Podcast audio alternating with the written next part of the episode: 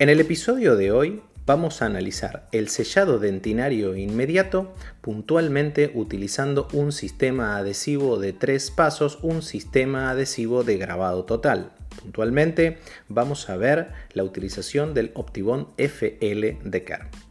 El paso número uno, y como siempre que vamos a realizar un protocolo adhesivo, es la utilización de una microarenadora con el fin de alcanzar una limpieza óptima de nuestro sustrato durante 10 a 15 segundos. Paso número 2, la utilización de ácido fosfórico precisamente en dentina, tratar de evitar extendernos más allá de la dentina. Lo vamos a aplicar durante 12 a 15 segundos. Luego, en el paso número 3, vamos a hacer un lavado para retirar los excesos de ácido fosfórico durante como mínimo el doble de tiempo de la aplicación del gel ácido.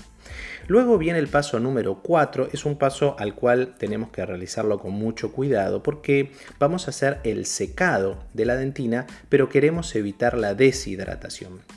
Por ese motivo, lo que vamos a utilizar es una cánula para lograr quitar los excesos de humedad, pero no llegar a deshidratarlo. En el paso número 5, y este paso es muy importante, vamos a utilizar y vamos a aplicar clorexidina al 2% y la vamos a dejar actuar sobre la superficie dentinaria durante 30 segundos. Es el tiempo de reacción que necesita este producto. En el paso número 6 vamos a hacer nuevamente el secado con cánula. Muy importante no lavar ese digluconato de clorexidina, sino simplemente vamos a secarlo de la misma manera que hicimos previamente con una cánula.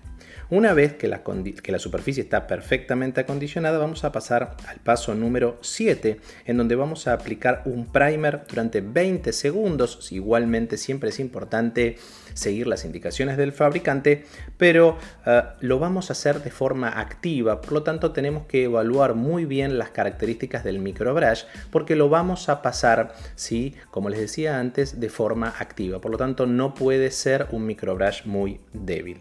Esto como mínimo durante 20 segundos.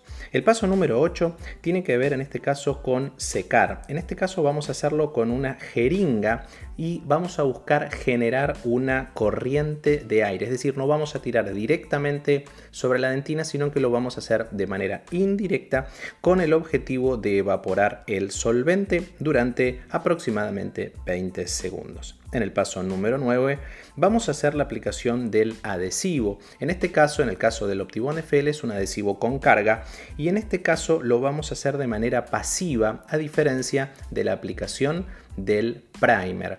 Una manera que a mí me gusta mucho utilizar es para evitar pasarme de la dentina, llevarlo hasta el límite amelo dentinario con una sonda periodontal. Paso número 10, una fotopolimerización de 20 segundos. Luego vamos a aplicar una capa de glicerina que nos permita de alguna manera cubrir esta superficie de adhesivo y nuevamente hacer la aplicación de una fotopolimerización con el objetivo de polimerizar esa capa inhibida. En el próximo episodio vamos a estar analizando cómo realizar un sellado dentinario inmediato, pero en esta oportunidad utilizando un sistema adhesivo de auto grabado. Espero que toda esta información les resulte muy útil. Chau chau.